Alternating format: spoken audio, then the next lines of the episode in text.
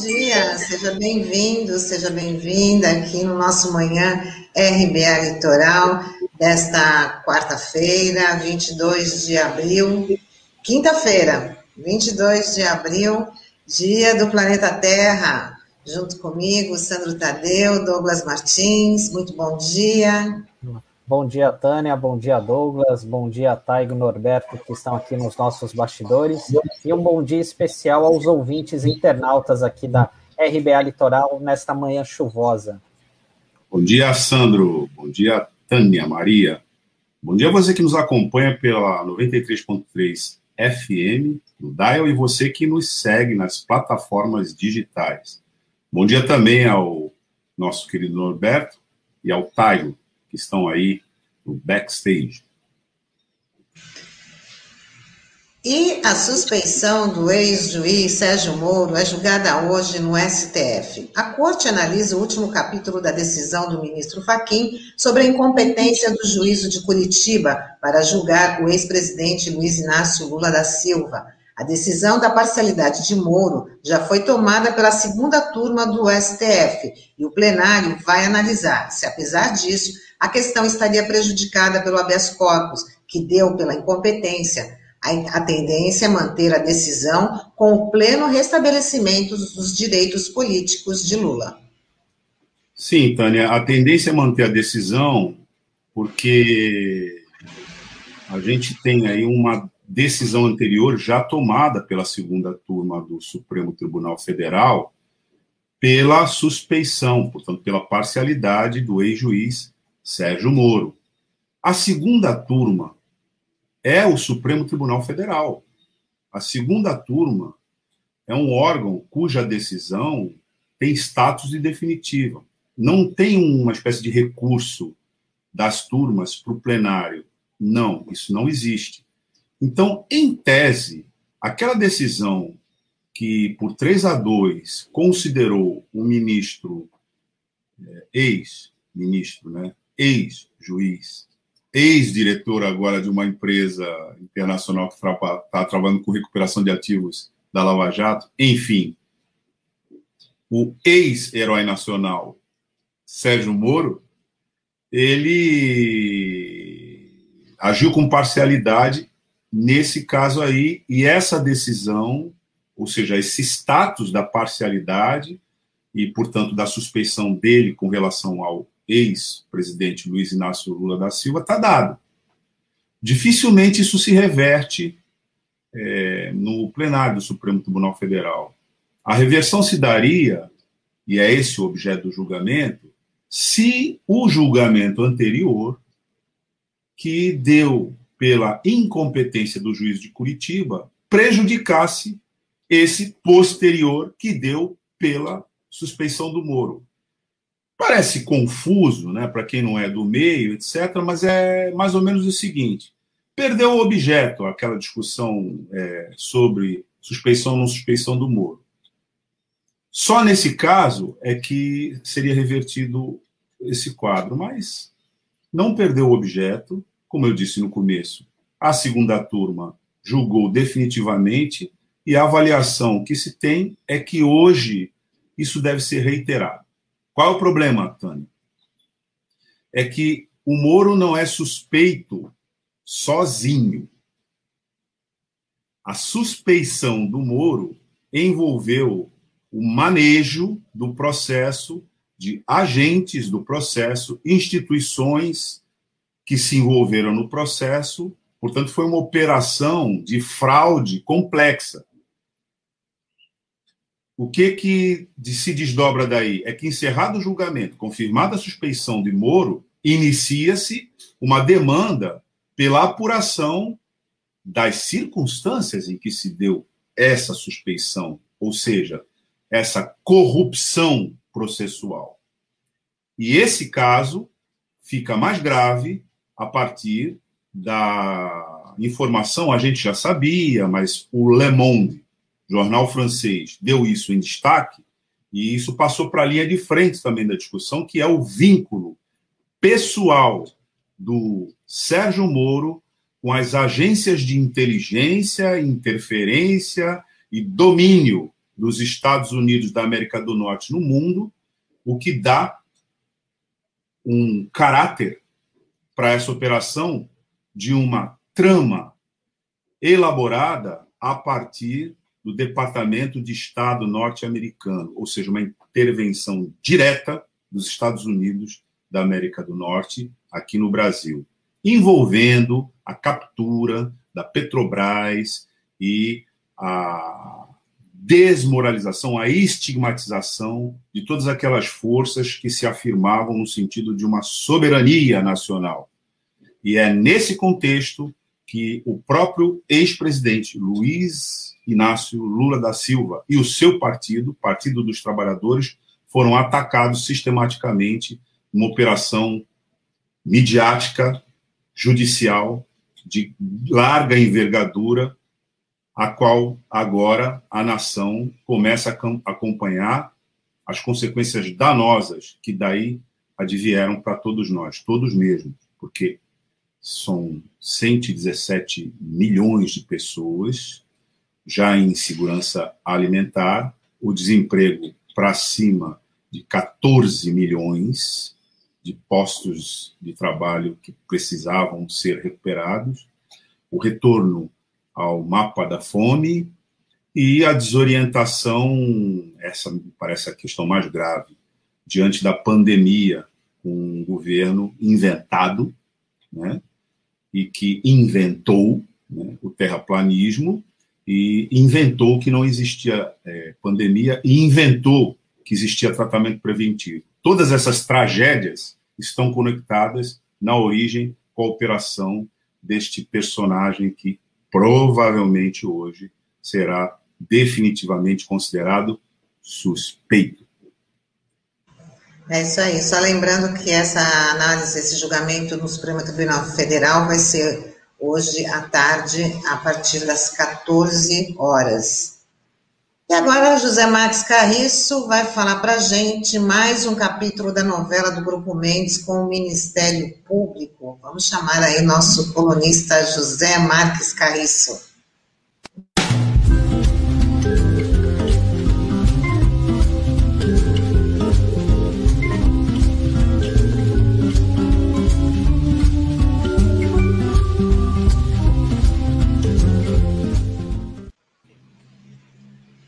Bom dia, Carriço.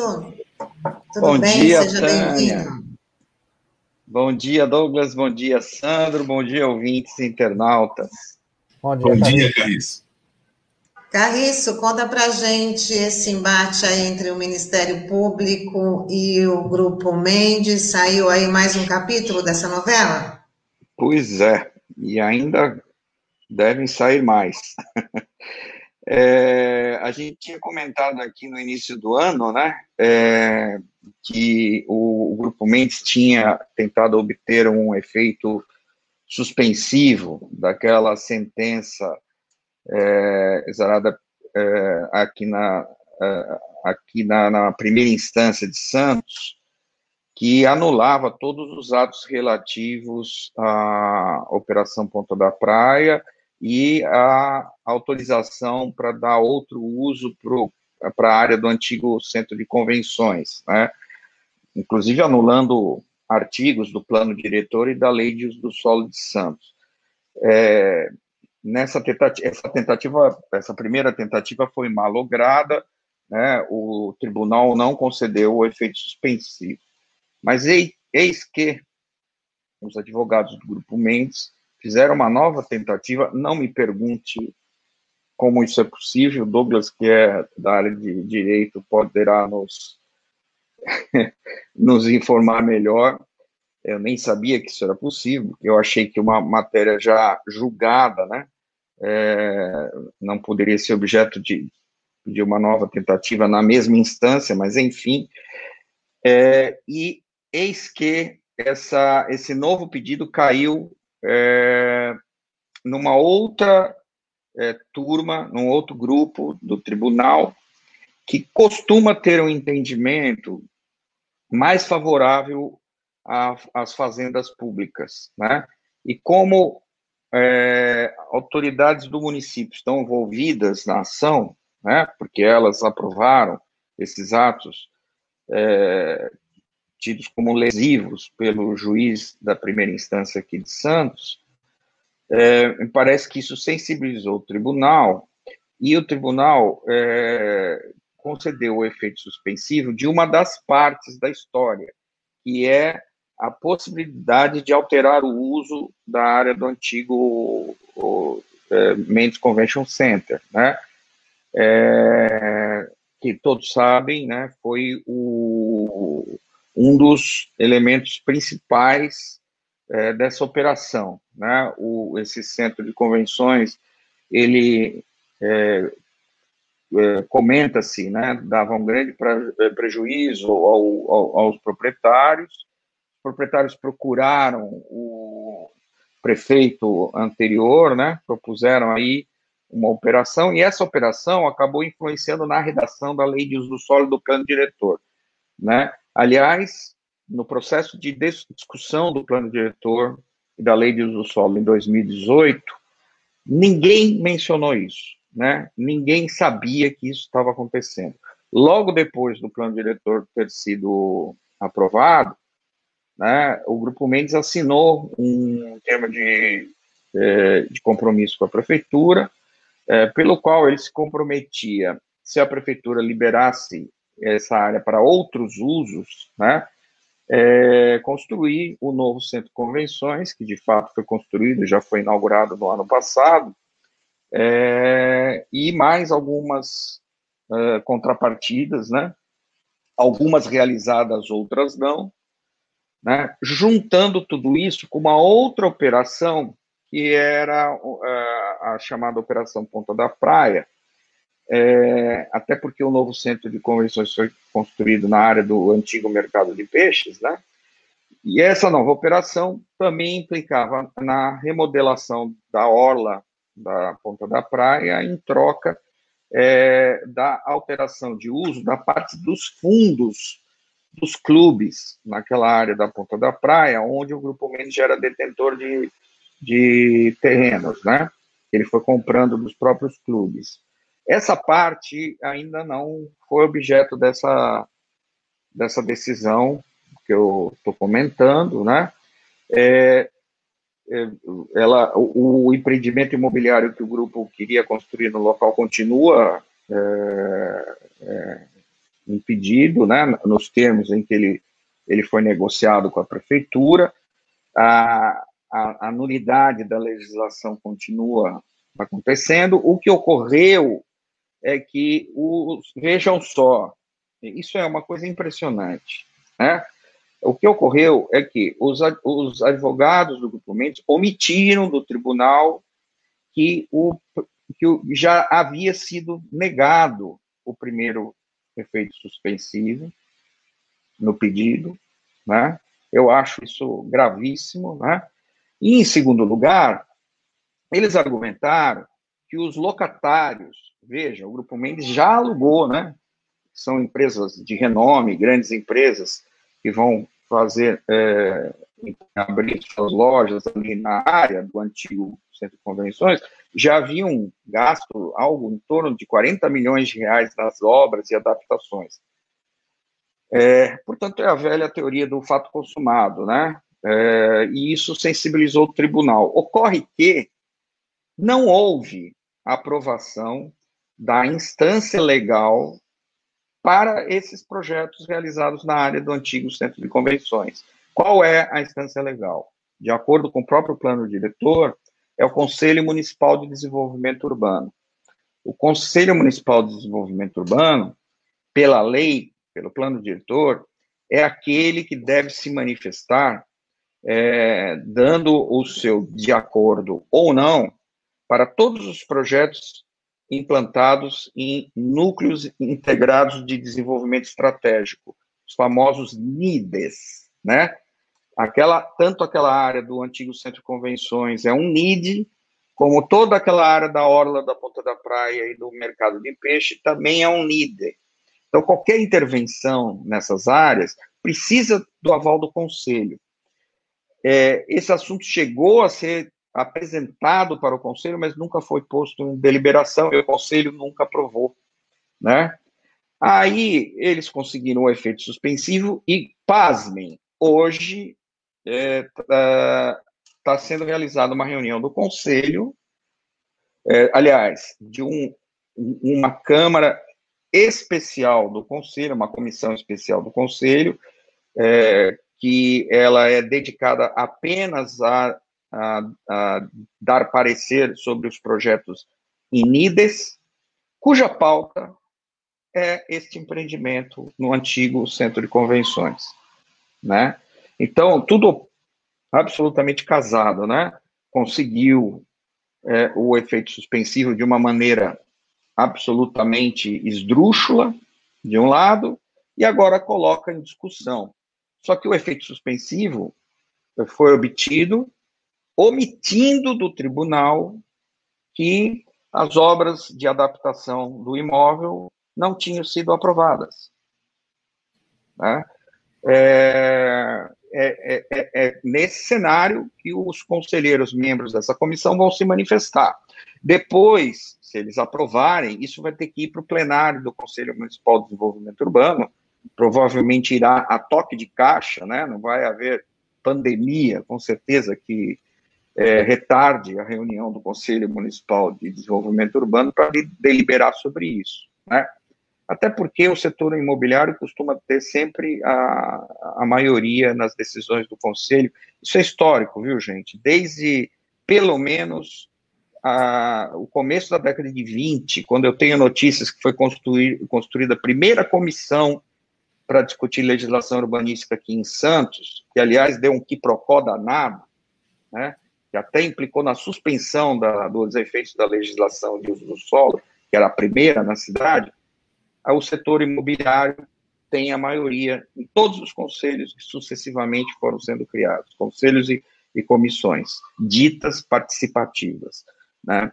Então, esse é um problema sério que a gente tem e um, uma questão judicial aí que talvez o Douglas possa é, comentar melhor. O que eu sei também é, é que o Ministério Público, que é o autor da ação civil pública, vai entrar com recurso né, usando como parte da argumentação essas duas questões aí, né? A omissão da, da, da primeira negativa do efeito suspensivo e a não aprovação é, das obras.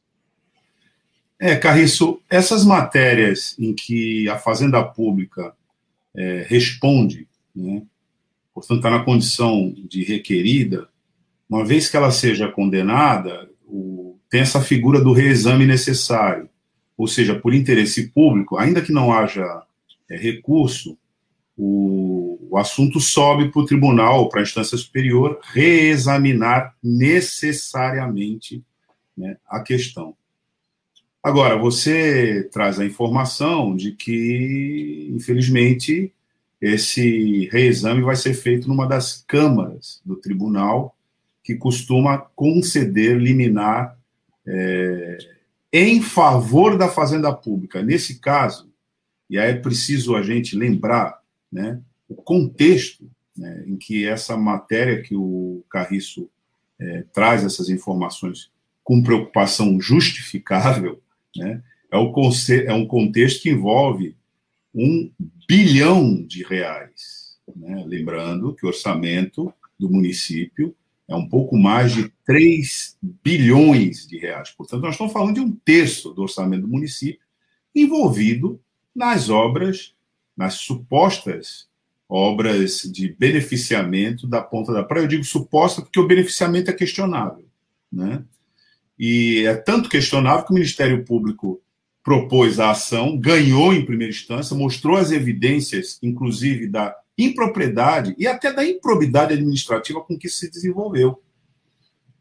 O Carriço, várias vezes, aqui na RBA, falou, explicou, desenhou né, aonde estava sendo construído o novo centro de convenções né, da Ponta da Praia, em prejuízo da cidade, da economia. Ele mostrou né, que ali foi que aquela obra foi feita em cima de um reservatório de água essencial né, para refrigeração de é, alimentar né, a, a, fábrica de gelo né, a preços compatíveis com a produção local, né? e que toda essa cadeia foi desmanchada com uma espécie de bólido que foi mandado lá para cima e foi centro de convenções. O outro aspecto é a demanda, que o Carriço também já várias vezes colocou aqui, questionando se há realmente uma demanda para um centro de convenções daquele porte para é, negócios barra turismo, ou seja, atração de que grandes discussões sobre negócios fossem feitas aqui em Santos, por conta do apelo turístico, no momento em que o mundo inteiro já está aprendendo a manejar ferramentas como essa aqui, né, que barateia né, custos de discussões e une pessoas de norte a sul do planeta. Aliás, esse foi o assunto do nosso último programa, né? Exatamente. Agora, o tema principal que o Carriço traz é: de repente, a gente pode ver legitimado uma operação, uma legitimada, uma operação que foi feita em dois tempos. Vamos lembrar que a construção daquelas obras que dariam esse lucro de um bilhão de reais vieram numa espécie de cláusula de contrapartida, o impacto né, de vizinhança causado pela obra, né, que seriam as novas torres a serem construídas lá, a serem construídas. Com a decisão que foi feita aqui, não teria mais construção nenhuma e a cidade ficaria livre disso. Né? Para frente ficaria a discussão do ressarcimento, né, dos eventuais prejuízos que houvessem ali. E o que o Carriço está dizendo é, de repente, a gente pode ter toda essa situação muito suspeita, que envolve uma cifra altíssima, que envolve domínio de um grupo sobre uma área da cidade. De repente, tudo isso pode ser chancelado judicialmente. Né? Porque Aí o Carriço, parece que. Eu acho que você colocou a questão fundamental, Carriço. A política de fato consumir, consumado. Eu entro na tua casa, pego a tua geladeira, levo para a minha, e aí, quando você se dá conta, você aparece na minha porta para discutir. Ele fala: Não, já agora já está dado, cara. A geladeira já está aqui. O que, que você quer? Aí você, você passa por doido, né? Mas eu tô sem, eu tô sem, eu sou sem a minha geladeira, ela tá na tua casa, tu entrou lá e falou, não, cara, você tá querendo discutir o quê? Isso já aconteceu. Passa amanhã. É mais ou menos isso que você está dizendo. Então, uma operação gigantesca, com todas as características de fraude, aí que não é uma acusação leviana, não. Isso está na sentença. Está é, tá na sentença, né? A sentença, na sentença, o juiz ele, ele chama de negociata, né? Não sou eu que estou inventando a palavra, está escrita na sentença. Então é isso, Carriço. E assim, e é uma operação que, aliás, eu acho que a gente já está indo para o final da tua coluna, mas acho que a gente não pode perder a oportunidade de te ouvir, ainda que mais uma vez, né, sobre é, essa figura que você falou aí do NID, esses núcleos de intervenção, desenvolvimento estratégico, no solo urbano, como isso prepara uma intervenção né, que depois beneficia grandes grupos imobiliários que controlam né, a distribuição do solo na nossa cidade. É porque, assim, para quem não tem familiaridade com o assunto, isso realmente é, parece incompreensível. E você já tem falado é muito, isso. É muito difícil de compreender, né?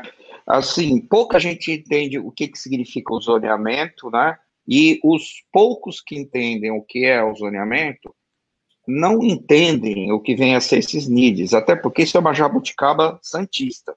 Não existe essa figura no direito urbanístico nacional nem em qualquer outro lugar do mundo, né? É como se fosse uma zona, mas é uma zona é, muito restrita, muito bem delimitada, né? É, e que eles tiveram cuidado, isso lá em 98, quando isso foi criado, né, para permitir justamente essa operação que resultou na construção do, desse centro de convenções que, que foi agora desativado, é, eles tiveram cuidado de criar vários outros, né, para que as pessoas achassem que, na verdade, isso era uma estratégia de planejamento urbano, não era algo, né, é, dirigido para um ou outro empresário, mas que, na verdade, existiam vários NIDs na cidade, e de fato, até hoje, existem. A cada revisão da legislação, e tem uma em curso, hein, gente? E tem uma em curso. A cada revisão da legislação, esses NIDs mudam um pouco de figura e tal, entra um aqui, sai outro ali, enfim. Só que se você parar para examinar, aqueles NIDs que de fato tiveram efetividade, ou seja, que produziram algum empreendimento, são os NIDs em que esse grupo, esse mesmo grupo empresarial tem interesses, em que ele está envolvido. Portanto, não dá para chamar de zoneamento, você está entendendo? Porque zona, ele tem, tem o caráter de algo é, que envolve um setor urbano, às vezes vários bairros, né? E que se aplica uma regra urbanística geral para aquela grande área da cidade. Não é um urbanismo de exceção como esse, né? Então, assim, Santos está desde 98 acostumada com um urbanismo de exceção, né? E, evidentemente, é um, um urbanismo de exceção é, que não atende os interesses do município, porque se atendesse aos interesses do município, esse centro de convenções que foi desativado não teria sido desativado. Né? A prova que esse é um empreendimento que não alavanca né, o desenvolvimento municipal é essa. Né? É, eu espero estar redondamente enganado, porque agora tem um outro né, centro lá na ponta da praia que custou caro para uh, a sociedade, porque implicou na demolição do antigo eh, mercado de peixe, quase que integral, e em roubar metade da área do terminal é, pesqueiro de Santos, né? É, eu só queria concluir, Douglas, dando uma notícia também, que eu fui informado essa semana, que o Ministério Público Federal abriu é, inquérito civil para apurar esses danos ao patrimônio federal na área do terminal pesqueiro, né, é, provocados pela Operação Ponta da Praia. Muito bem. Isso dá uma dimensão do tamanho dessa operação e do estrago que ela fez né, no solo urbano de Santos, atingindo até os interesses da própria União. É, é, que, aliás, foi cúmplice, né? Que, aliás, foi cúmplice, porque o, o, a parte do, do, terminal pesqueiro que foi cedida para a Operação Ponta da Praia foi cedida é, regularmente por um termo de cessão assinado pelas é, autoridades competentes da Secretaria do Patrimônio da União. Aliás, esse termo teve que ser retificado, né, de, de passagem, porque o primeiro, a primeira versão do termo era uma sessão gratuita, mas depois que a prefeitura percebeu que não ia ter condições de fazer a gestão do novo centro de convenções, né, e resolveu licitá-lo, né, aí ficou evidente que haveria exploração comercial da área. E como a lei federal não permite uma sessão gratuita quando há exploração comercial, ainda tiveram que retificar o contrato de cessão da União, né? Assim, é uma coisa muito amadora, né? É, mas assim, eles vão é, limpando os rastros e vão tentando dar um, um, um, lustro de legalidade nas coisas que vão fazendo, né? Agora vamos aguardar a investigação do Ministério Público Federal nesse aspecto para ver se ela avança e, no mínimo, garante é, algum investimento para o nosso terminal pesqueiro que está só sobrando desde 2016. A fábrica de gelo está com o funcionamento interrompido desde 2016, né? É, e, é, Santos passou a ser comprador de peixe. Isso é incrível, entendeu? É, deixou de ser o mais importante terminal pesqueiro né, do estado de São Paulo, e já foi um dos mais importantes do Brasil, há três décadas atrás, né? Mas deixou de ser o mais importante do estado de São Paulo, e agora naquela feirinha da madrugada que acontece ali na Praça Gago Coutinho, vem atacadistas de, de, de, trazendo peixe do Ceasa, vocês tá, estão entendendo? Aí depois as pessoas não entendem porque que o peixe é tão caro. Pô, o peixe sobe a serra e desce a serra, tem que ser mais caro mesmo, né, gente? E as pessoas não entendem isso, né? Não entendem isso. É, é muito. Porque isso fica tudo muito obscurecido nessas, é, nessas operações urbanísticas estranhas, né, que vem já acontecendo há muito tempo, né? Olha, Carriço, é evidente que a gente vai ter que continuar nesse tema, né, nas suas próximas colunas, porque é isso que você acabou de dizer. Quem está nos ouvindo aqui né, deve estar tá pensando agora. Puxa, mas nunca pensei nisso, assim, na relação entre o, o preço do peixe e o Mendes Convention Center. Não é? E aí fica clara essa relação. É, e essa é, medida aí também do Ministério Público Federal, também seria interessante que a gente conversasse um pouco melhor sobre isso é, nas tuas próximas colunas, cara. Bacana, muito bom. Tá bom. Então tá. A gente vai ficando por aqui na coluna do Carriço, né? Com ele, se despedindo dele, e a gente espera você na próxima semana, na quinta-feira, que é quando você fala conosco aqui na Rádio Brasil Atual Litoral. Um grande abraço a todos e a todas. Tchau, Carriço. Bom dia. Até mais. Então, Tânia, Sandro, é assim, tem que explicar em casa por que, que o peixe aqui na cidade de Santos é tão caro. Não é fácil, não. Mas a gente vai continuar conversando, né, Tânia?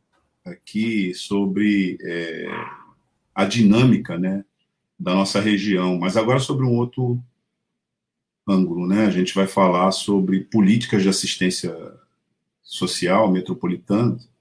E para conversar com a gente sobre isso, a gente vai trazer aqui né, a assistente social Maria do Rosário Correia Sales Gomes, que é professora doutora em assistência social, professora aqui nas universidades da região, e ex-secretária de Assistência Social na Prefeitura Municipal de Santos, na gestão Thelma de Souza. Vamos trazer a Maru para conversar com ela sobre esse assunto.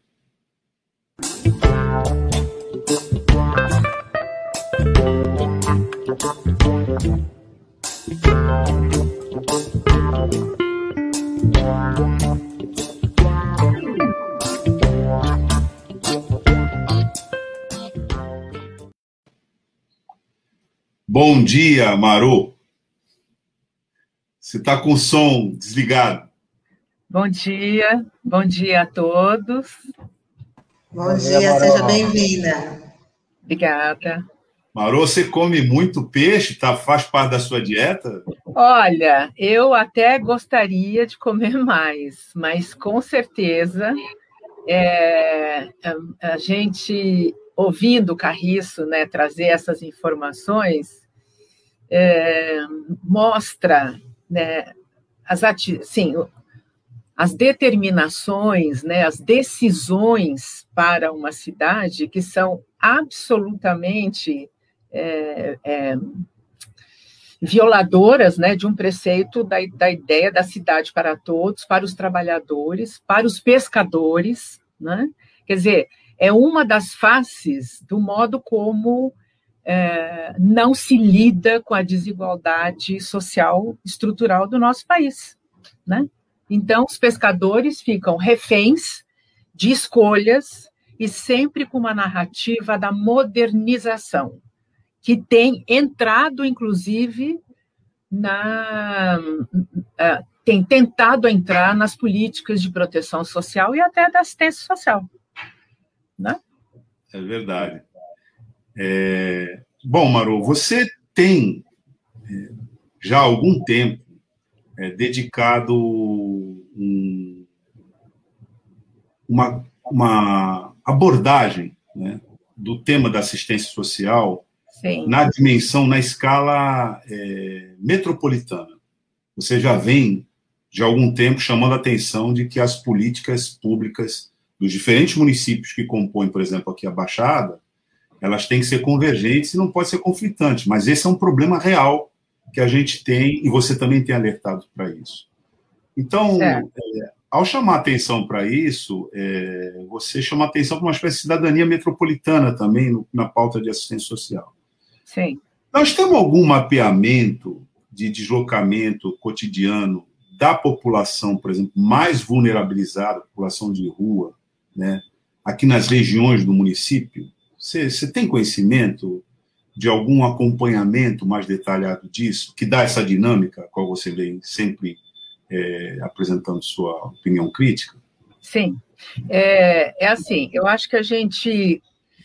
É, eu acho que tem, antes de falar e responder exatamente isso, a gente tem que estar considerando é, que a política da assistência social, né, ela ainda, é, vamos dizer, se coloca numa condição de o tempo todo ter que trabalhar é, e ficar entre a, a, a, identidade atribuída a ela, como se fosse uma política para pobres, né?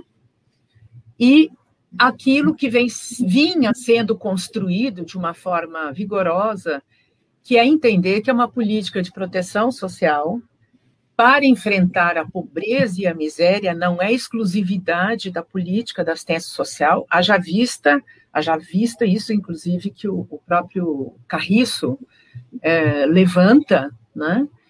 É, porque o enfrentamento à desigualdade social e à pobreza, ela é multidimensional e implica em várias políticas setoriais e até aquelas transversais, como, por exemplo, a, a economia solidária, a, políticas voltadas para a proteção de crianças e adolescentes, idoso, enfim, mulheres, né?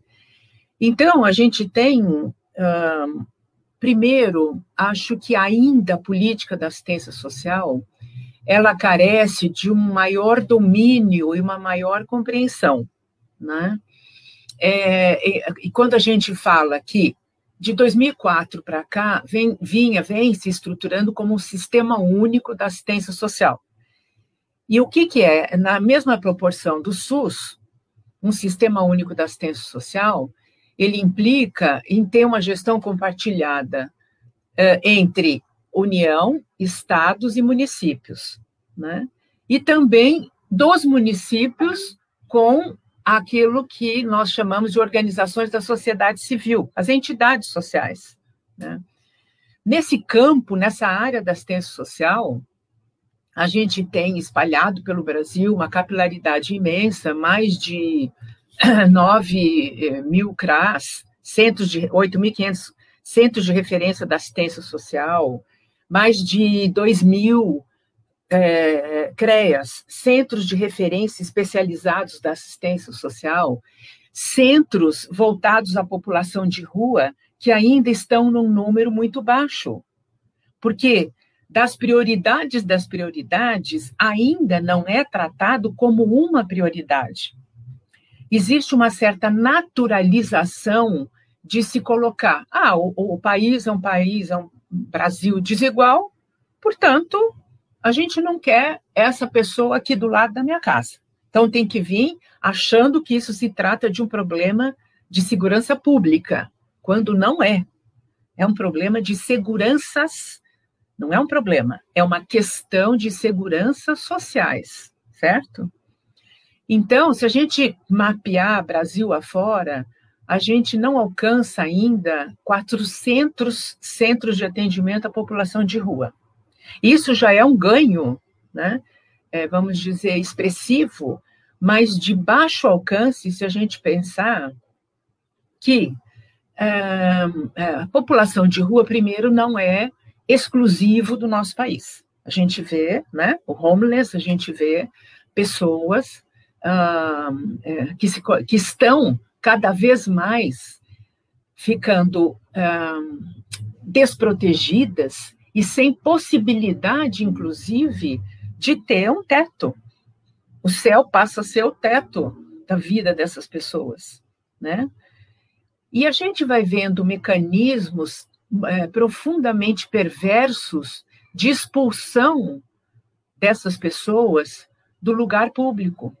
Por exemplo, São Paulo, quando resolve embaixo de viadutos, né, colocarem aquelas pedras, né, para evitar que as pessoas se concentrem nesses lugares. Né? E não é estar só na rua, pelo contrário, a acolhida é uma das seguranças sociais. Né? A acolhida significa essas pessoas terem um espaço para que elas possam ter primeiro uma referência na cidade, né? É, então são centros, né? São unidades aonde essas pessoas elas podem ser atendidas, aonde elas podem, é, inclusive, fazer é, a sua higiene, tomar banho, ter acesso à alimentação, certo? Que não seja só a doação, né? É, e, é, mas a gente vê que são medidas que, na verdade, da mesma forma como existe uma tendência, e a gente sabe que a pandemia, inclusive, eu tenho até um dado aqui, que a, a, a recessão global, que já vinha caminhando, mas que a pandemia agrava, ela calcula, cálculos, né, é, que cerca de 150 milhões de pessoas no mundo caiam em pobreza extrema, ou seja, numa condição de miséria. Né? Isso, 82% em países de baixo rendimento como o nosso. Então, a tendência é piorar. Né? E, e, e, a gente tem visto, inclusive, o modo como uh, está, uh, determinadas situações estão sendo trabalhadas, que é pela via digital. Por exemplo, auxílio emergencial.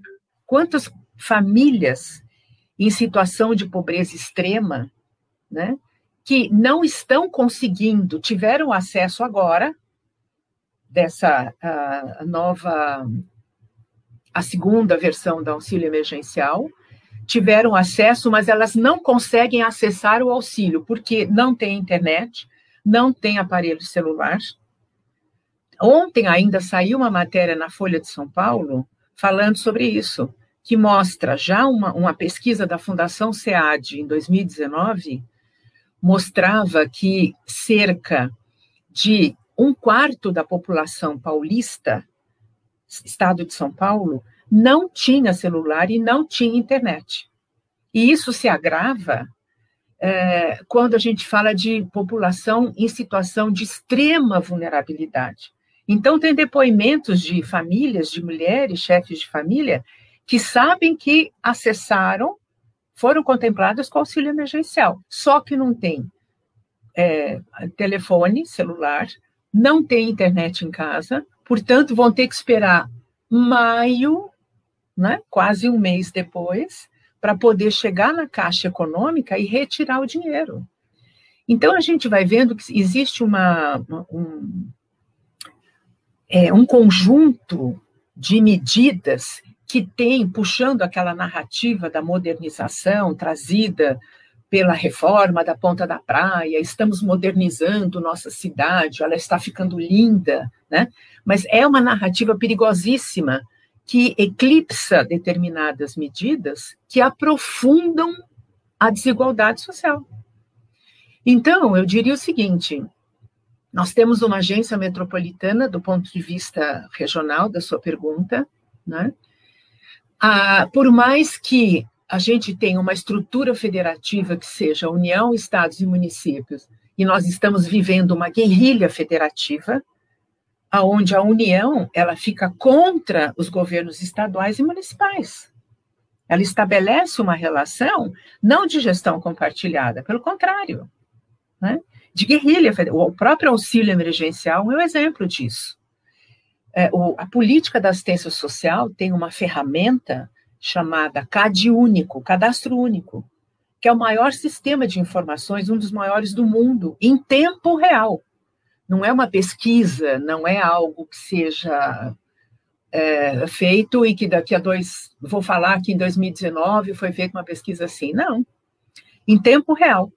Esse CAD único, ele traz um conjunto de informações que vem sendo, inclusive, bloqueadas mas de mais de 88 milhões de famílias brasileiras. Famílias e pessoas, né? Famílias para a gente alcançar uh, aí uma quantidade razoável. É, então, esse CAD único, ele traria toda a condição, até porque ele está dentro da política da assistência social, de que lá as pessoas fossem eleitas para o auxílio emergencial e que pudessem ser não só, não é financeirizar a desproteção social, não é bancarizar a saída para isso, mas é sim ter é, situações que essas pessoas possam ser atendidas nos CRAS por equipes técnicas trabalhadores que vão identificar outras desproteções. Né? População de rua está no conjunto das pessoas que vêm sendo atendidas por inúmeros eh, serviços socioassistenciais. Então, a gente está vivendo uma situação que já vinha sendo acelerada desde 2016, com o desmonte de políticas de proteção social, agravados pela pandemia, e a população de rua, vamos dizer, cada vez mais aumentando.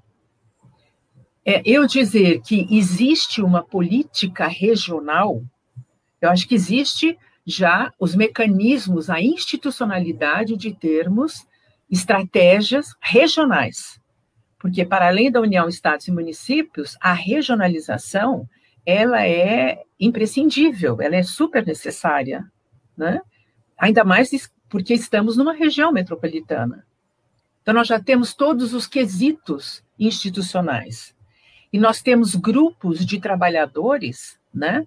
É, por exemplo, que estão na política da assistência social, o Fórum Regional de Trabalhadores do SUAS, do Sistema Único da Assistência Social, conhecido como Forte SUAS, é, que estão integrando comissões dentro da agência metropolitana para estar tá discutindo uh, algumas questões ligadas à assistência social.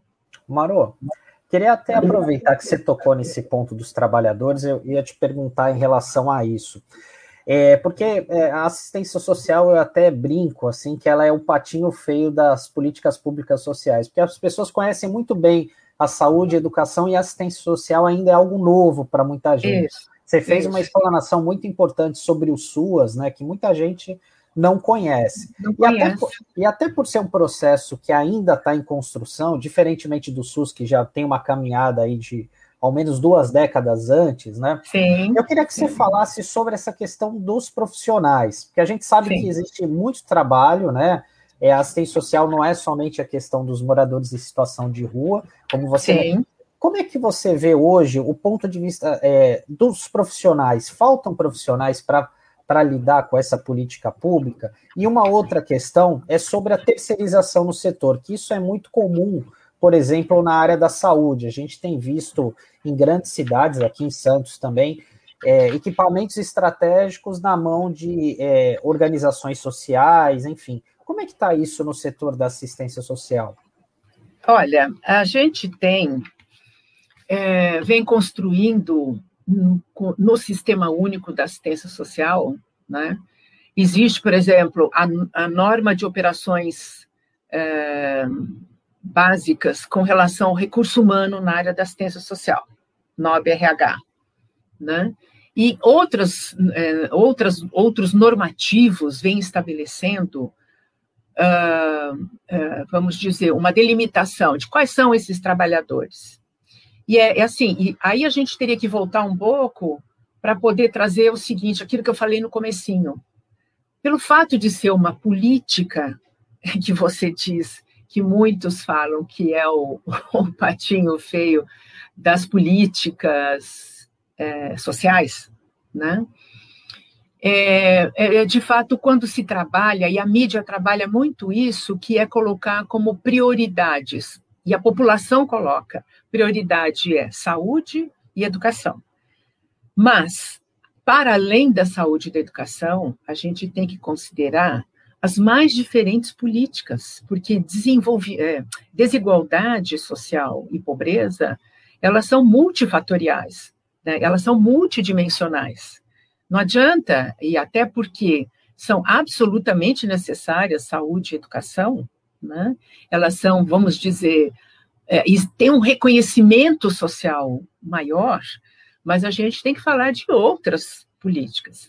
E a política da assistência social, ela é, é, tem muitos equívocos ainda em volta dela. Por exemplo, falam assim: ah, porque então na prefeitura tem lá o serviço social. Não, é política da assistência social. Serviço social é uma categoria profissional, é, inclusive da categoria de trabalhadores que atuam nas mais diferentes políticas: saúde, educação, assistência social, habitação, enfim, saneamento básico, enfim.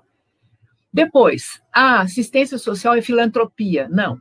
A filantropia precede a, a presença do Estado. A filantropia é, é, vamos dizer, tem a raiz na caridade, na ajuda, é muito típica da nossa civilização judaico-cristã, enfim, ajuda, né? As pessoas que querem ajudar, a caridade.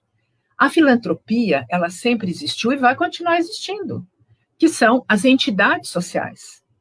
Agora, na medida que cresce e, e, vai se estabelecendo normativos e regulações para falarmos de uma política nacional da assistência social, inclusive com parâmetros para estabelecer essas parcerias com as entidades de assistência social, certo?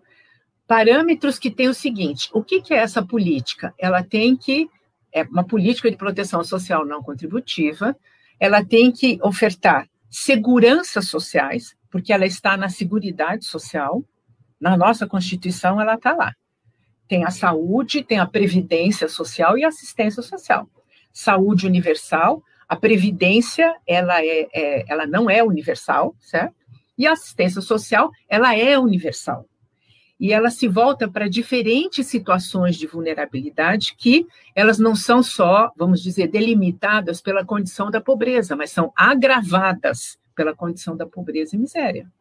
As seguranças sociais, a acolhida, o direito ao convívio, a sobrevivência, então, o direito à renda.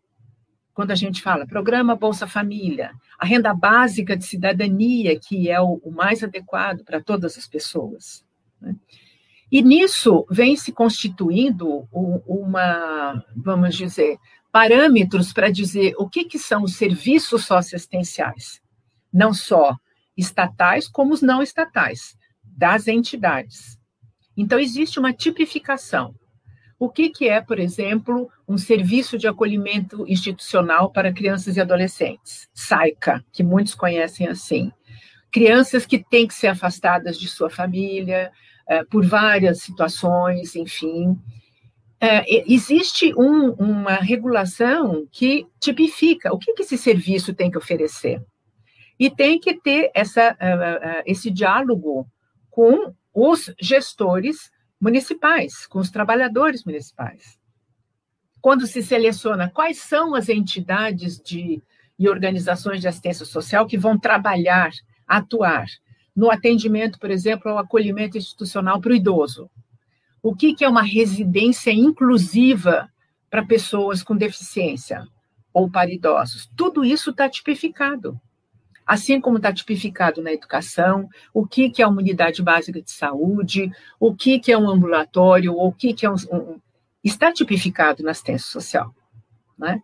Então, de algum modo, ainda a gente tem que prestar atenção que não ocorre uma terceirização, mas é preciso que esse Estado municipal, prefeitura, estabeleça parcerias dentro de normativos que já existem, que são assim, o que serviços tem que prestar para essas pessoas, para as mulheres vítimas de violência, né?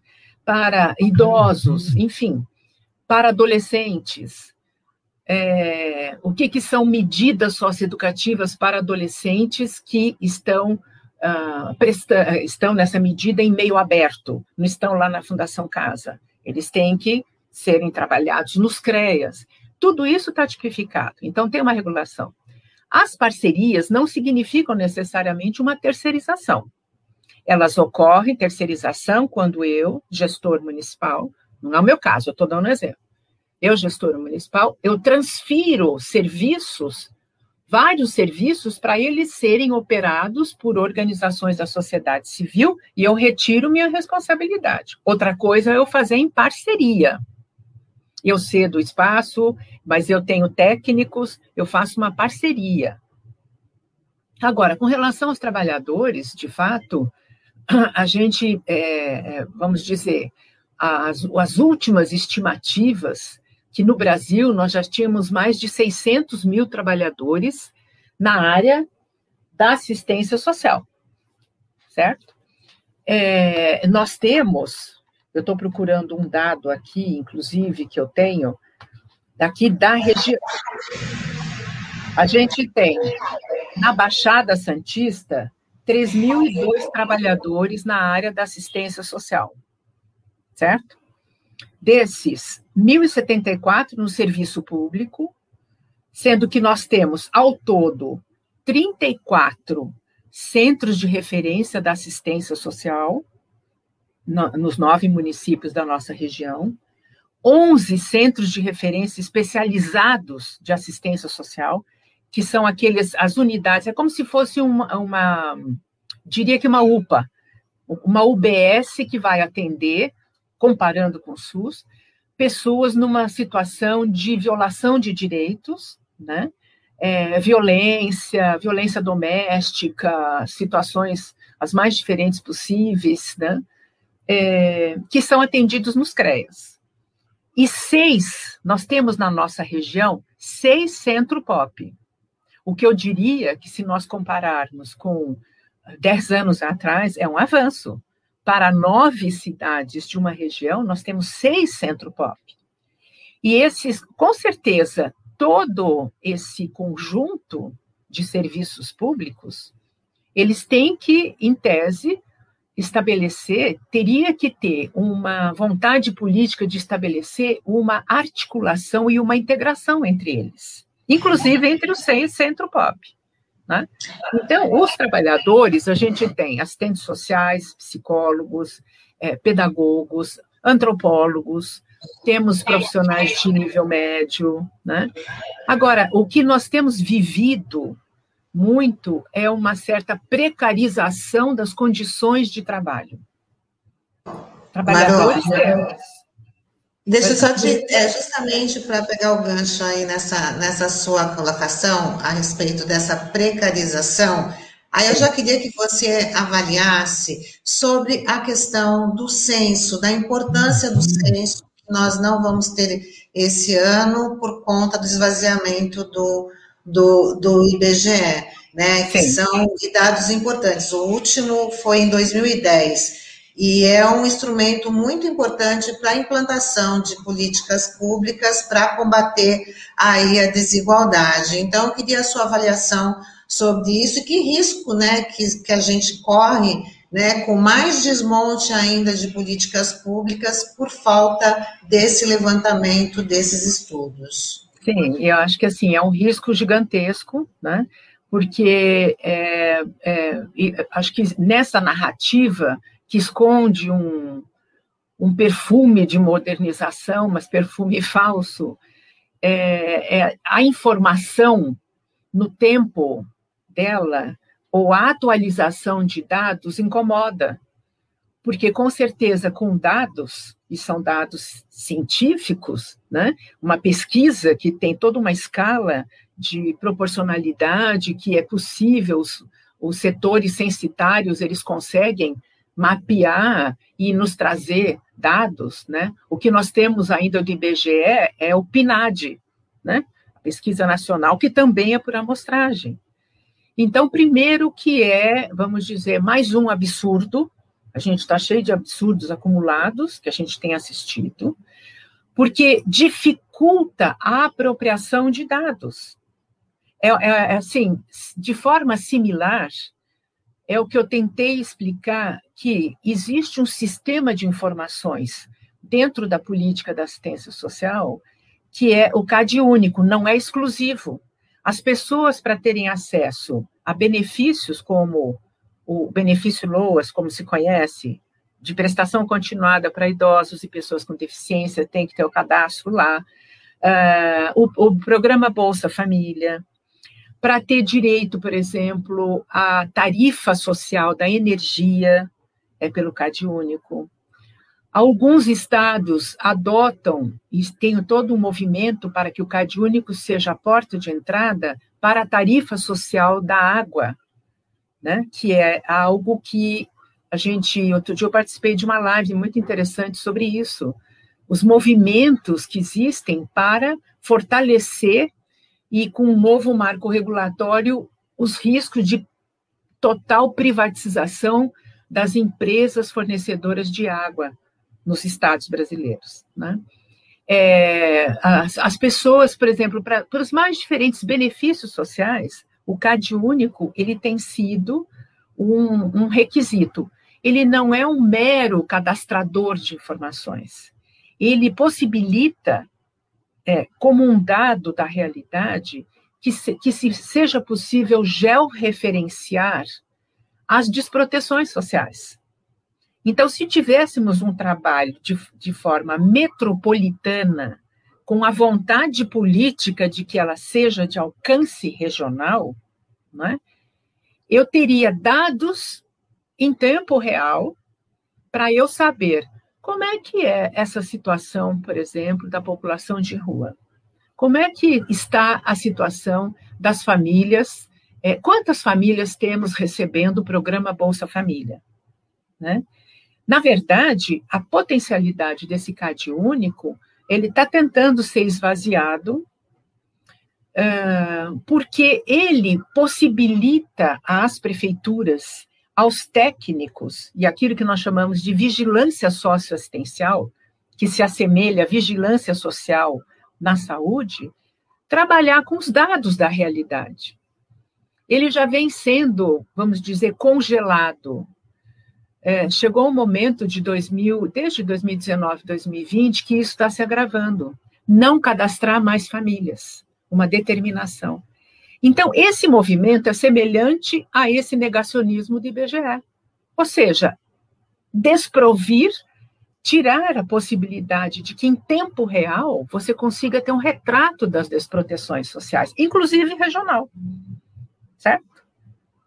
E que isso dificulte muito uh, o trabalho dos técnicos. É, inclusive aqui em Santos tem um mapeamento de, de população de rua que foi é. feito em 2019.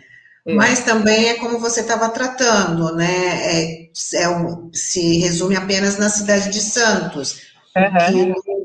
que pega um nível é, regional e também a, a, começa a atrapalhar a implantação de medidas públicas, porque tem o trânsito entre as Pode. cidades da população Pode. de rua e só Santos tem, tem esses dados, não é isso? Então, e veja, e aí a gente entra numa outra escala maior, nós temos essa escala micro, que é da região metropolitana da Baixada. Né? E nós temos uma escala macro, que é o estado de São Paulo. É, o que eu sempre tento alertar, eu e outros tantos trabalhadores, pesquisadores, profissionais que atuam na, na, na área da proteção social, de que existe uma competência prevista na Constituição Federal que não é desenvolvida ou assumida pelo governo estadual, que é da regionalização das políticas. Entendeu? Então, e, uh, o que nós teríamos que ter? Junto com os municípios, a esfera estadual ela tem lá suas divisões regionais. Por exemplo, tem o, o, a divisão regional da área da assistência social. Essa divisão teria que estar para e passo com os dados, criar condições de que os dados existentes ou não existentes eles apareçam para que possam ser estabelecidos políticas de integração. Assim, também no estado de São Paulo, porque esse deslocamento de população de rua, ele não se resume a uma região metropolitana. O nomadismo é algo assim, é, a, as populações, as pessoas que vêm do interior, né, é, é muito comum a gente ver pessoas que vêm do interior quando começa um período de turístico, por exemplo, o verão. Era muito comum. Eu mesma dando processos de formação em cidades do interior do estado de São Paulo, os técnicos, é, os técnicos da assistência social dessas, dessas cidades é, comentarem que a população de rua se prepara é, preparava para vir ao litoral, porque consegue ter um fluxo turístico grande, consegue ter mais possibilidades, vamos dizer, até numa cidade como Santos, que tem chuveiro na praia, enfim, se estabelecer. Né? Então, existem muitas características. E a informação, ela é absolutamente necessária. Então, não ter o senso é proposital. Não é porque, ah, eu peguei e não. Eu retirei recurso que é propositalmente para não ter o senso. Parou. Parou. É, exatamente nesse ponto, é, eu queria que você fizesse uma avaliação dessa relação, é, já que você falou dessa migração, mas na verdade é um ciclo, né? Conforme a, a gente em situação normal, né, isso já desperta uma certa, toda uma narrativa de repulsa, né? A população vive aqui na região. Mas agora nós estamos na pandemia e a despeito da situação ser muito mais grave, o que a gente vê é um aumento dessa, dessa postura de repulsa. Então, eu queria que você, é, inclusive por parte de forças do Estado, que a gente vê operações de, retira, de, de deslocamento à força, né, de confinamento de população de rua nesse período. É, então, eu queria que você falasse um pouco dessa relação entre pandemia e eugenia. Sim. É, eu diria que a perspectiva da eugenia, da higiene social, é uma perspectiva que ela está é, muito forte e ela existe, vamos dizer, é, é, é muito prevalente na, na, no modo como a nossa sociedade vê a desigualdade social. É muito interessante quando para começar isso, dizer, é interessante quando o ano passado a gente via nessa narrativa, que eu sempre acho que é tudo assim, são afluentes de uma mesma narrativa, preconceituosa, de racismo estrutural, né, de eugenia, uma narrativa que eh, muitos políticos, a própria mídia falando, nossa, a pandemia ela, ela tirou da invisibilidade a desigualdade social. Pelo amor de Deus, a pandemia escancarou, explicitou, mas não existia, não existe os invisíveis. Existia e sempre existiu os ignorados, aqueles que as pessoas não querem saber e que inclusive é, os gestores, né, muitas políticas públicas não querem reconhecer. Então, a, a, a eugenia, a higiene social, um, ela é um traço muito forte, vamos dizer, no modo como a nossa sociedade, e eu quando eu falo nossa sociedade, eu falo como um todo, né? no ideário comum de repulsa e querer ver bem longe, confundindo que é um problema de segurança pública e não um problema de segurança social. Obviamente que a eugenia, a, eugenia, a pandemia, ela acentua isso, porque as pessoas estão mais em casa, as pessoas estão no home office, né? As pessoas fazem menos aqueles que respeitam as orientações para enfrentamento da pandemia, eles ficam mais em casa, né? Então incomoda, ver um, uma pessoa dormindo na rua, é, passando com o carrinho, com o cachorro, né? É, e a gente ah, pode dizer que, vamos dizer, serviços não faltam ou modelos de serviços não faltam. Por exemplo, equipes de abordagem social. Isso está previsto numa atuação, inclusive, assistência social e saúde. Né? São profissionais, são trabalhadores da área da assistência social, né? técnicos que abordam, abordam no sentido abordagem social, para é, conhecer, saber, ver quem são aquelas pessoas, da onde vêm, é, encaminhar para o centro pop ou para uma das unidades de acolhimento que existe para essas pessoas poderem residir, ficar temporariamente, não vai ficar o tempo todo. Ela sai durante o dia, pode voltar à noite, enfim. Né? Nós temos profissionais é, que têm experiência nisso. Então, a condição que eu vinha falando, da condição de trabalho é, desses os trabalhadores da área da assistência social, da política da assistência social nos serviços públicos, ela tem se agravado. Ela tem se agravado muitas vezes por falta de equipamentos de proteção individual, por falta de verdadeiras condições. Né? Assusta quando um ministro do Estado, como Onyx Lorenzoni, quando implantou o auxílio emergencial, virou e falou assim: eu não posso contar com o SUAS, porque o SUAS fechou em tempos de pandemia.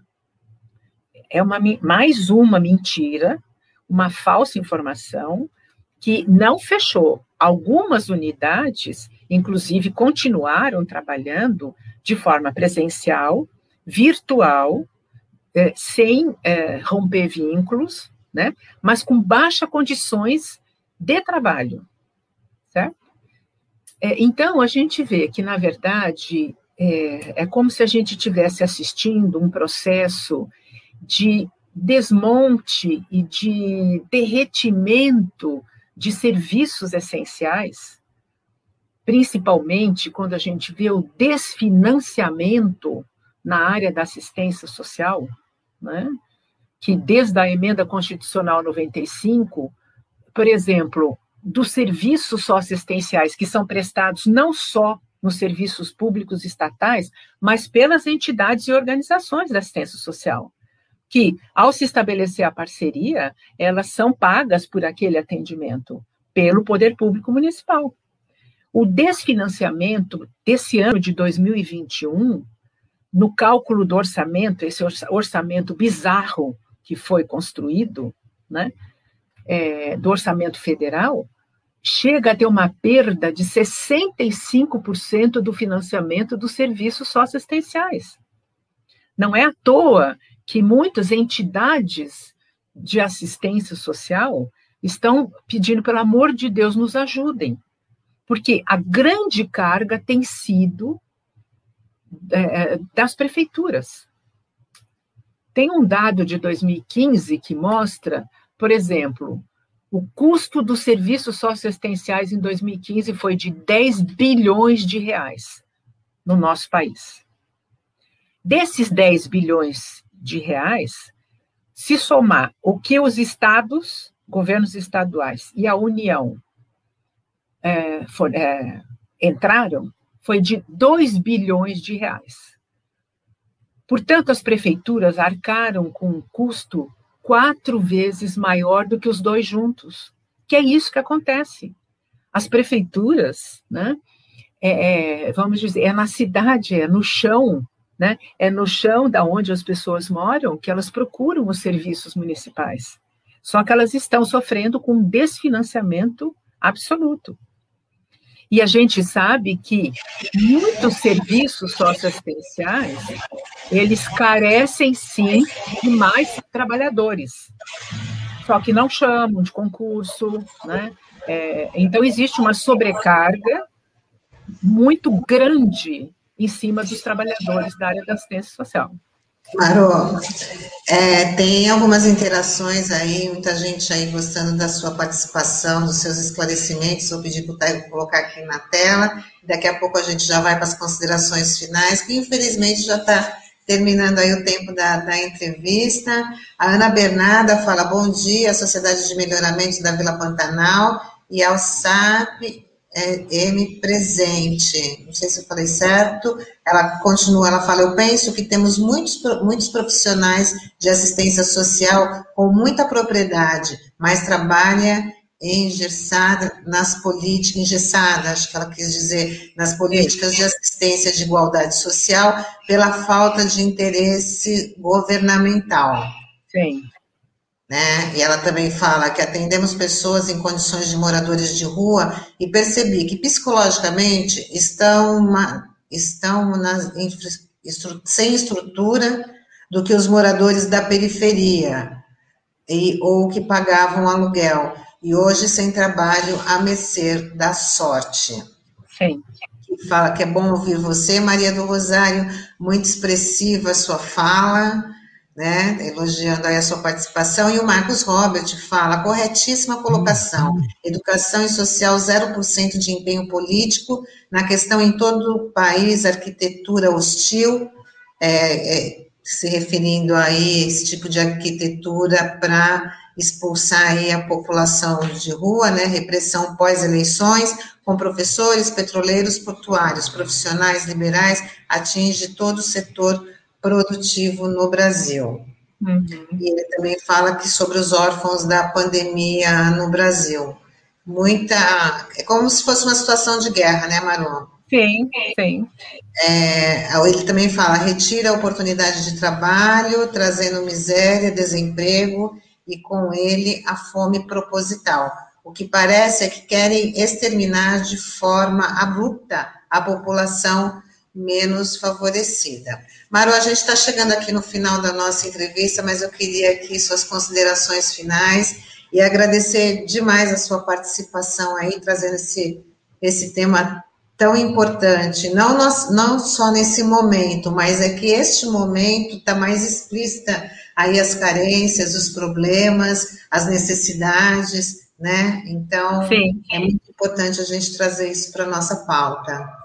Tá certo. Então, eu agradeço muito o convite e a gente sempre. É muito bom a gente poder ter um veículo é, da comunicação para que a gente possa é, cada vez mais abrir, vamos dizer, jogar luz, mais clareza do que, que nós estamos vivendo, porque nós temos assim um enorme movimento de necropolíticas, né? Que é, são destrutivas mesmo, e de algum modo destruir sistemas de políticas públicas para que possa, e isso já vem sendo feito de uma maneira muito silenciosa, que o governo federal, este atual governo federal, estabeleça convênios com instituições religiosas, com todo respeito, eu respeito muito as instituições religiosas por todo o trabalho que fazem, mas são convênios de interesse para atender determinados interesses políticos. Quando na Constituição o governo federal ele não tem essa competência de estabelecer serviços diretos. Nós temos já estruturas, nós temos uma arquitetura é, vigorosa de recursos, de serviços, né? E eu acho que é muito importante e parabenizo a RBA Litoral trazer um debate como esse, assim como outros, inclusive um debate sobre a fome. Eu sou colaboradora também do Núcleo de Políticas Públicas Sociais da Unifesp, né? Baixada Santista. Fui professora visitante, mas eu tenho ainda, ainda não, eu tenho os vínculos de continuar como colaboradora desse núcleo, né? Que é, é integrado ao curso de serviço social e no dia 17 de maio, nós vamos provocar um debate, né, provocações, reflexões e provocações sobre a questão da fome. E que eu aproveito para divulgar, a partir das 5 horas, enfim, vai ser divulgado isso, para que a gente retome esse debate sobre a ausência de uma política, de fato, como existiu de 2004 a 2014, 2015, de segurança alimentar e nutricional, que é uma outra política importantíssima, tá? Agradeço a todos e espero ter colaborado. Nós vamos divulgar também. Pode contar com a gente para a divulgação de, desse evento. Obrigada, Maru. Um ótimo Obrigada dia para você. Vocês também. Um abraço. Um abraço. Tchau, Maru. Bom dia. E a gente vai dando sequência aqui ao jornal com a leitura de algumas notas, né? É, a Tânia falou no início do programa que hoje é o Dia da Terra e está acontecendo neste momento a Cúpula do Clima, em formato virtual. O encontro reúne 40 líderes mundiais e durará dois dias, com o objetivo de aumentar o comprometimento dos países com a pauta climática e recolocar os Estados Unidos no jogo após o negacionismo ambiental de Donald Trump. A surpresa veio com a presença do Brasil, que é um notório adversário da pauta ambiental sob a administração bolsonarista.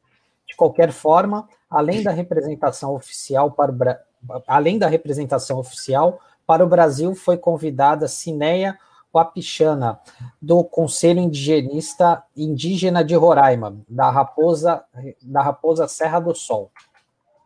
É, o, essa área, Raposa, Raposa Serra do Sol, é uma das maiores demarcações de território indígena no Brasil. Foi objeto de uma polêmica, uma tensão enorme, ainda no, na gestão Lula, né?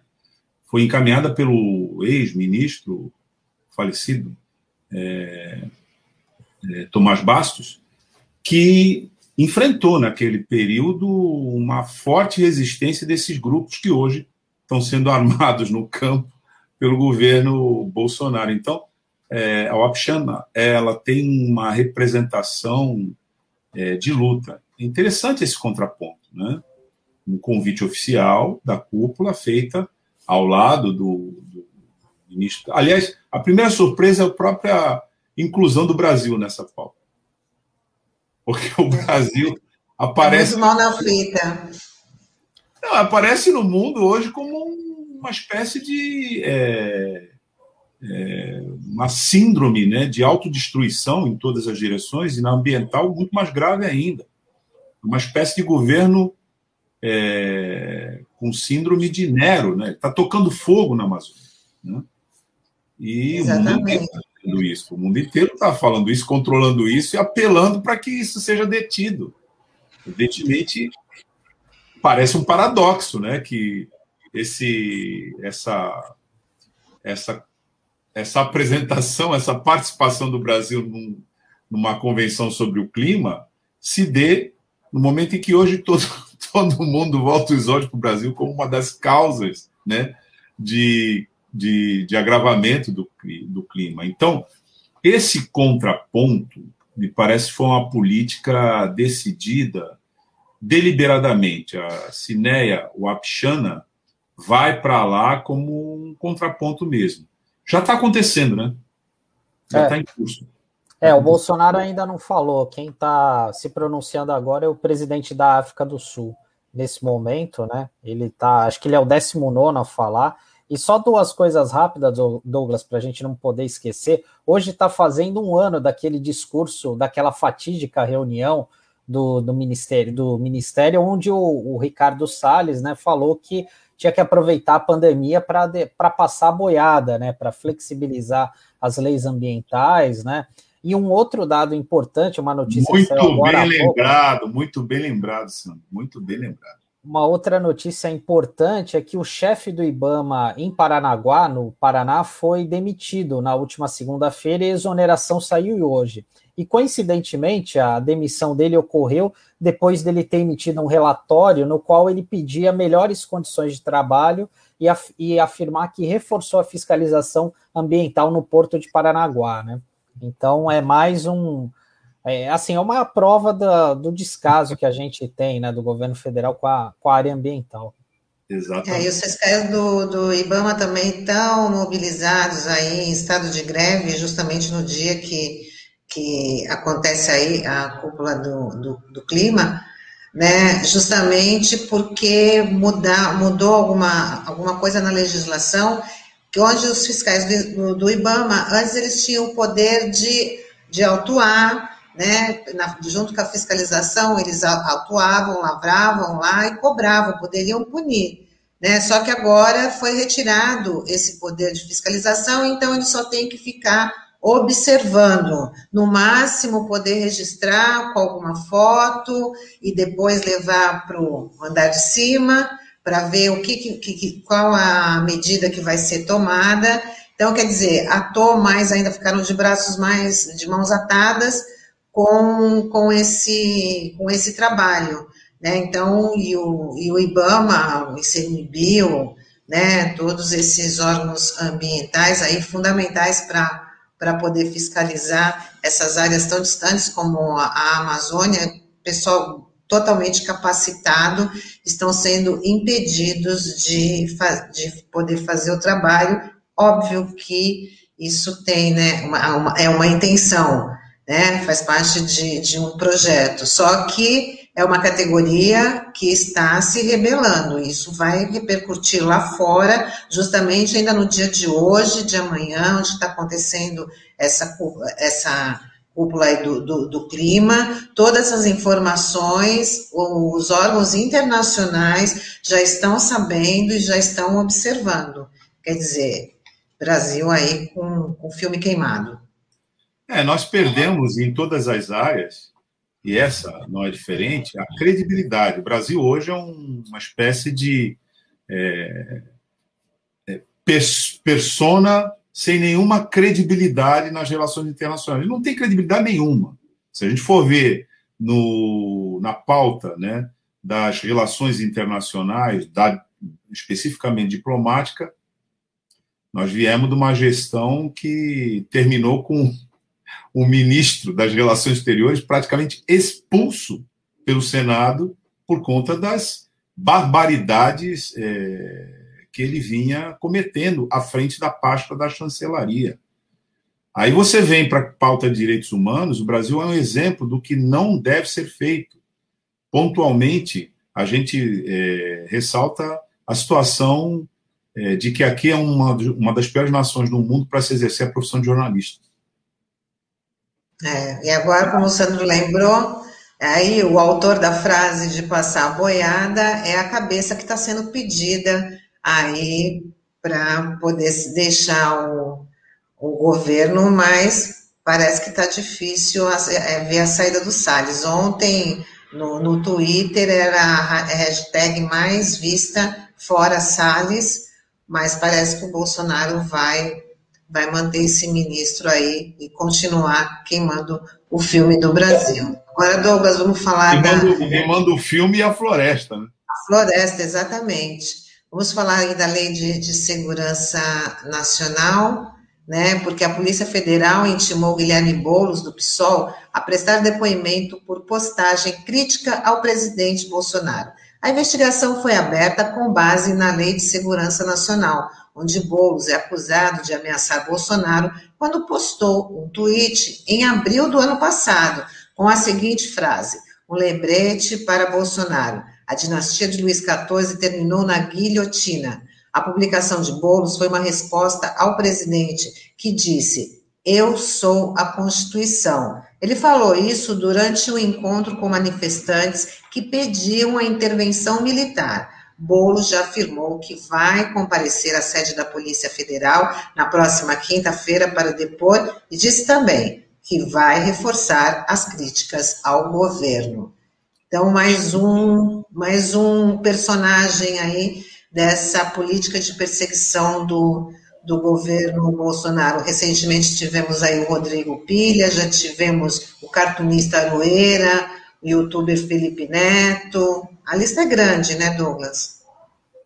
Então, é, especificamente nessa nota, é, é, interessante o que o, o Boulos, aliás, recentemente entrevistado pela gente aqui, um pouquinho antes dele se lançar né, como candidato à sucessão aqui no governo do Estado, é, perguntado sobre isso, inclusive pelo Sandro. É, embora ele, deu, ele, deu né? aquela, ele deu aquela escorregada básica, é. Mas logo no momento seguinte ele foi e cravou. Tudo bem, eu sou. Mas não foi aqui na RBA, a gente perdeu esse furo, né? Tava bem pertinho, né? Tava perto. Mas o que eu ia dizer é o seguinte: é que essa tirada do Boulos, na verdade, é uma tirada. É, é como se você tivesse numa rede de vôlei e o levantador tivesse levantado para você cortar. Ué, ele cortou a bola. A bola foi levantada pelo Bolsonaro. O Bolsonaro disse o seguinte: é, eu. Não, gente, um, par, um parênteses aqui. Eu sou a Constituição. Oi? Agora, veja, é, o, qual foi o paralelo do Boulos? Né? A frase clássica do Luiz XIV. L'État, c'est moi. O Estado sou eu. Ele falou isso em plena Revolução Francesa. O que aconteceu? O povo disse: não, não, não, Estado agora somos nós. Foi lá e cortou a cabeça dele. Episódio histórico, né, estudado nos bancos de escola, e que pertence já é a historiografia mundial, né? Isso é tratado, né? isso é um episódio clássico, né? Aliás, o episódio que inaugura a ascensão da classe burguesa ao poder. Uhum. É, e tem um é. fato interessante, Douglas, até do contexto histórico, porque no, no tweet do, do Boulos ele fala da dinastia de Luís XIV. Na verdade, quem foi decapitado foi o Luís XVI, que o Luís XIV foi o que ficou durante 70 anos, né? Então, até se a gente for ver ao pé da letra, ninguém. É, existe a, to, ele está se referindo à dinastia, não Luís XVI. Eu acho que isso é uma, eu acho que isso é uma excelente defesa e juiz. É. Eu é um não estava falando da dinastia. Eu não estava falando do personagem. É porque é. é tão ridículo, né? Você mobilizar o aparato de Estado, né? Para interpelar uma pessoa que fez uma, uma, uma, uma... Na verdade, você pediu para alguém falar isso, né? presidente pediu para alguém falar isso. E o que acontece, né? A gente vê nesse episódio, e essa é a parte que não é nada divertida, que é bem perigosa, a mobilização de um aparato de Estado para intimidar as pessoas que, com liberdade de expressão, pronunciam a sua opinião. E aí o Boulos eh, já disse também o seguinte, eu vou e vou reiterar o que eu falei. Porque nós estamos num momento muito parecido com isso. Veja, uma pandemia que já mata na escala em que está matando. A fome é, aumentando com a dinâmica que vem aumentando. O desemprego se estabelecendo nos parâmetros em que ele está se estabelecendo. E o governo federal, para Cada uma dessas tragédias, que somadas formam uma espécie de hecatombe, né, ele diz o quê, rigorosamente? Pô, me deixa governar. Você não está governando, cara. Nós estamos numa pandemia. Você simplesmente não governou. O que tinha que ser feito não foi feito.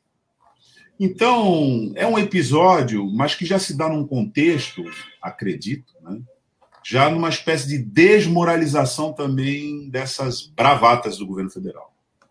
O, governo, o que vem caracterizando, é, isso não se confunde com a capacidade de força, reação, repressão, violência que o Estado assumiu sob a tutela do bolsonarismo. Não, muito pelo contrário. E ainda se mobiliza muita gente aí pelas ruas acreditando que isso aí é solução civilizatória. Mas, assim, o fato é que essas medidas vêm se desmoralizando a cada dia. Porque, na medida em que o presidente Jair Bolsonaro vai se apresentando como uma espécie de conspirador falido, que já, já fez uma série de pronunciamentos de natureza conspiratória, né, conclamando, sabe-se lá quem, para fazer que medida contra as instituições, já cometeu vários crimes de responsabilidade. Já para estar fora do governo faz tempo. Mas na medida em que ele vem fazendo isso, e vem fazendo isso, e vem fazendo isso, e só faz isso, ele também já está desmoralizado. Então, acho que é um pouco nesse clima que o Boulos vai responder para mostrar é, a insignificância né, dessa política bolsonarista diante das, dos desafios gigantescos que a sociedade brasileira tem que enfrentar. E ela tem que enfrentar, não tem jeito. Nesse caso, o bolsonarismo está tá nos atrapalhando. Né? Sim. E Douglas, é, essa, essa lei de segurança nacional, você podia até explicar um pouquinho, ela é chamada aí do entulho da, da ditadura e está sendo revista aí na Câmara do, do, dos Deputados para mudar, não sei se seria o formato, para ela não ter que ser, ser usada é, é, a favor, a serviço né, de quem está no governo, mas a serviço do Estado, seria isso? Tirada dos escaninhos da Câmara esta semana para discussão, depois de 20 anos estacionadas lá. É bem importante isso que você está falando. Por quê? A Lei de Segurança Nacional é um dos itens daquele menu que ficou conhecido no momento da transição da ditadura para o restabelecimento da ordem democrática, e a gente pode pontuar isso com a Constituição de 1988, né, que traria uma ordem jurídica nova, pautada pela democracia e pela cidadania, né, foi batizada pelo deputado, então, na época constituinte, Ulisses Guimarães, de Constituição Cidadã. Ali, ali se manteve, apesar de toda a celebração à cidadania, uma série de institutos é, autoritários é, que expressavam ainda o período da ditadura. A Lei de Segurança Nacional é uma. E ela é fruto de uma outra distorção. O Brasil é um dos poucos, se não o único país, onde se concede a autoanistia. Né? Então você tem torturadores, é, terroristas de Estado, que já perderam sua condição de governar e não podem mais com a onda democrática que é, os enfrenta, isso é lá na década de 80, dizendo, bom, fazendo uma manobra, dizendo, então tudo bem, é, todo mundo errou, né? Foi ruim para todo mundo, vamos conceder anistia para todo mundo, inclusive para nós. E essa é uma diferença fundamental entre nós e os outros países daqui da América Latina, que botaram torturadores, com ou sem farda, na cadeia. Né? Aqui a gente não fez isso, nós estamos pagando caro por isso. Essa revisão da Lei de Segurança Nacional entra nesse contexto, porque não é mais é, possível nem razoável você ter uma lei de segurança nacional. Não. Na verdade, o que a gente tem que ter é uma lei de defesa do Estado Democrático de Direito. É isso que está sendo discutido no Congresso Nacional agora. E vai, vai, certamente vai virar pauta aqui da gente, porque esse é um processo de discussão. E, como eu dizia, ficou parado 20 anos lá no Congresso. Mas por que, que saiu agora? Exatamente por medidas como essa que você acabou de lembrar. Quer dizer, aí alguém faz uma crítica, como nós estamos fazendo aqui, né, aos efeitos nefastos da política do bolsonarismo, o sujeito saca lá um item qualquer da Lei de Segurança Nacional, te intima, e você é, é tratado como se você fosse o um inimigo da sociedade. Como se você estivesse comprometendo a segurança nacional. Mas isso é um resquício das operações de terrorismo de Estado. É, é preciso reiterar só esse termo, né?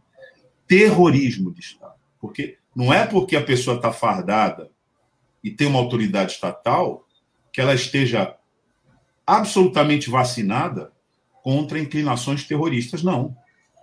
Ela pode ser, cometer terrorismo com farda. Né? E isso não é um, uma formulação que a gente está apresentando aqui. Institutos internacionais de garantia de direitos da pessoa humana né, e, portanto, da civilização é, apontam isso. Se você né, pensar um pouco, todas aquelas atrocidades cometidas pelo Estado nazista tinham farda. Né? É disso que se trata. Então, vamos ver se a gente é, consegue chegar até o final agora. Né? A gente esperou 20 anos para tirar de lá dos escaninhos da Câmara. Agora vamos ver se a gente consegue finalizar o debate. Está mais que é, na hora, né, Sandro? É, vamos ver se é o que, que vai sair da Câmara. Também tem isso, né, Douglas? Porque às vezes é, esses projetos que estão há muito tempo, vai na mão de um relator, acaba sendo distorcido, né? A gente tem um exemplo aqui que é, foi sobre a questão da compra das vacinas. A gente até comentou há umas duas semanas aqui no estado de São Paulo. Era um projeto do Paulo Fiorilo do PT e o projeto foi todo desvirtuado para viabilizar a compra de vacinas aí por parte do, do, é, de grupos privados, né, de empresas. E assim, é, essa é uma lei que é importante ser revogada, né? Mas assim, eu sempre fico com receio de como que ela vai sair, né? Até porque isso tem sido usado para perseguir é, inimigos políticos do governo, né? E assim, um, do, um, uma, um dos personagens centrais nesse processo é o ministro da AGU, o André, o André Mendonça, né? que está sendo cotado aí para ser o próximo ministro do STF, no lugar aí do Marco Aurélio Mello, que sai, vai se aposentar agora no início de julho, né?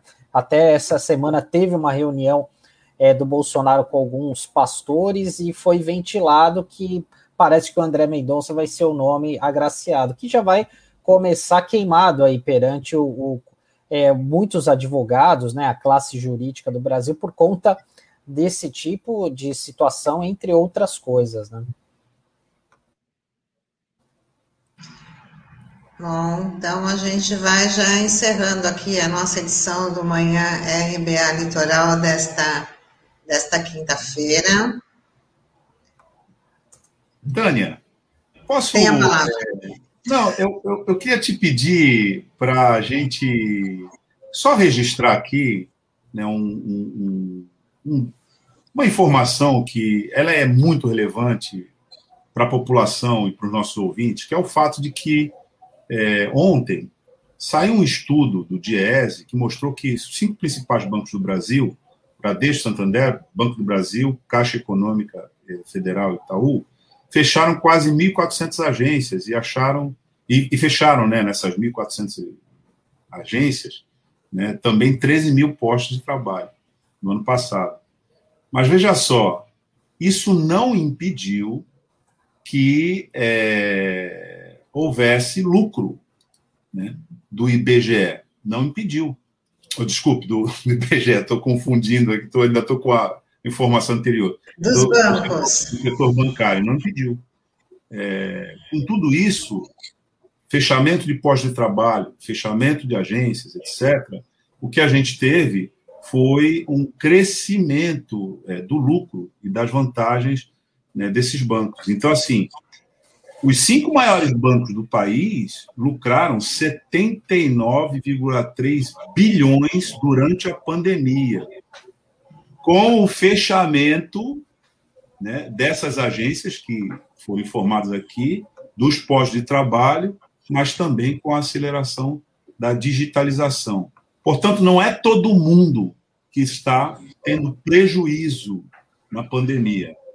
O setor financeiro está tendo lucro. E esses lucros, na pandemia, é, não tem nenhuma, absolutamente nenhuma reversão para a sociedade brasileira nesse momento trágico.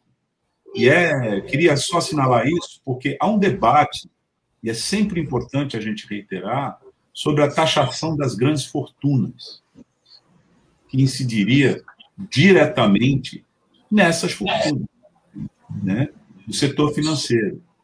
Então, é, a gente está encerrando o nosso Manhã Brasil Atual Litoral, mas para dizer, é trágico isso que eu vou dizer, chega a ser talvez até ofensivo, para dizer que a pandemia não é triste para todo mundo. Não é tragédia para todo mundo. Há quem esteja ganhando muito dinheiro na pandemia. Eu sei que é ofensivo isso. Né? Mas a ofensividade do que eu estou falando, a ofensa do que eu estou falando, não está exatamente é, no fato de eu estar falando, e nem no fato de ela ser falada. Ela está na realidade social. É uma realidade social ofensiva, é essa que a gente tem, pelo menos para a humanidade. Né? Você ter, em meio a uma tragédia dessa, um dado como esse. Né? Afinal de contas, cresceu o quê? Para os bancos terem setenta e tantos bilhões de reais de lucro em plena pandemia. E foi mesmo que cresceu. É lucrar com a, com a desgraça alheia, né? Quanto pior a situação, mais lucro tem. Também tem que informar que lá no início da pandemia, em março, o primeiro setor a ser, é, receber ajuda do governo foi o setor financeiro. Foram os bancos que receberam aí uma ajuda do governo federal. Depois se pensou no, nos, nos, comerciantes, no auxílio emergencial, que também foi uma discussão, e graças à oposição que saiu o auxílio de 600 reais, porque o governo queria dar apenas 200, mas só lembrando que o primeiro setor a ter receber ajuda foi o que menos precisava. Na, isso já faz um ano, né? E é importante lembrar, pequena, né, talvez, né? o Sandro, talvez, talvez o Sandro fale isso, eu queria até que você falasse, Sandro, é, a fonte né, dessa informação, o Departamento Intersindical de, de Estatísticas e Estudos Socioeconômicos, o DIESE, ligado ao movimento sindical. Foi é essa fonte que nós estamos usando para dar essa informação. É, eu, eu, sei que o Sandro é fala disso com bastante é, propriedade. É, o DIES é fundamental, Douglas, assim, porque faz um trabalho muito importante de assessoria aos sindicatos há muitos anos, né?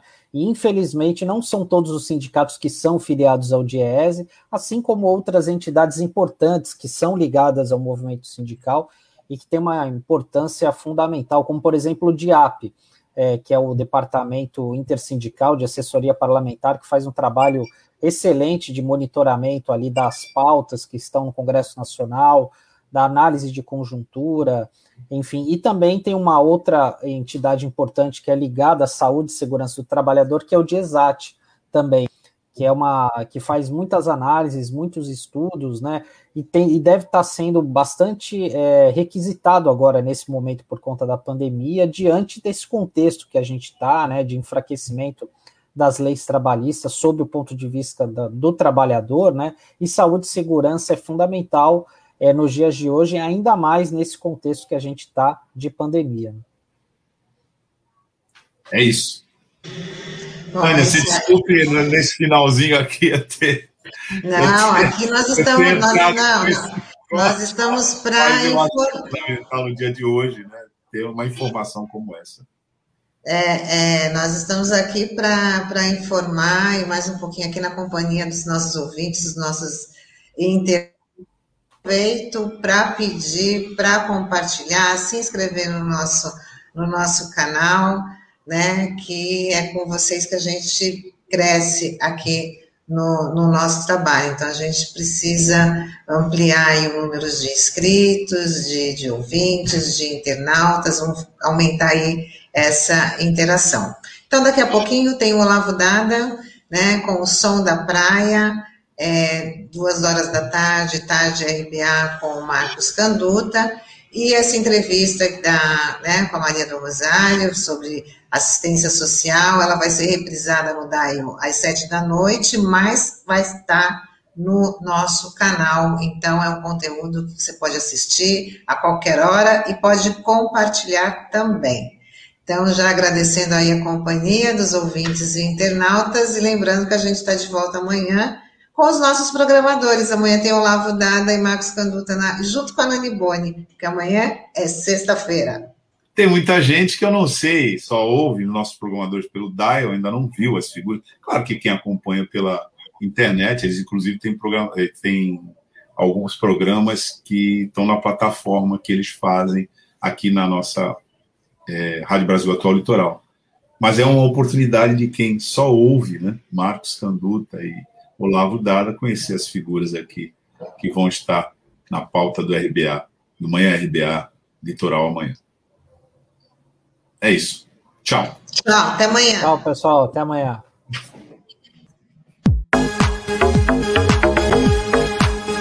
A Rádio Brasil Atual Litoral é uma realização da Fundação Setaporte, apoio cultural do Sindicato Setaporte.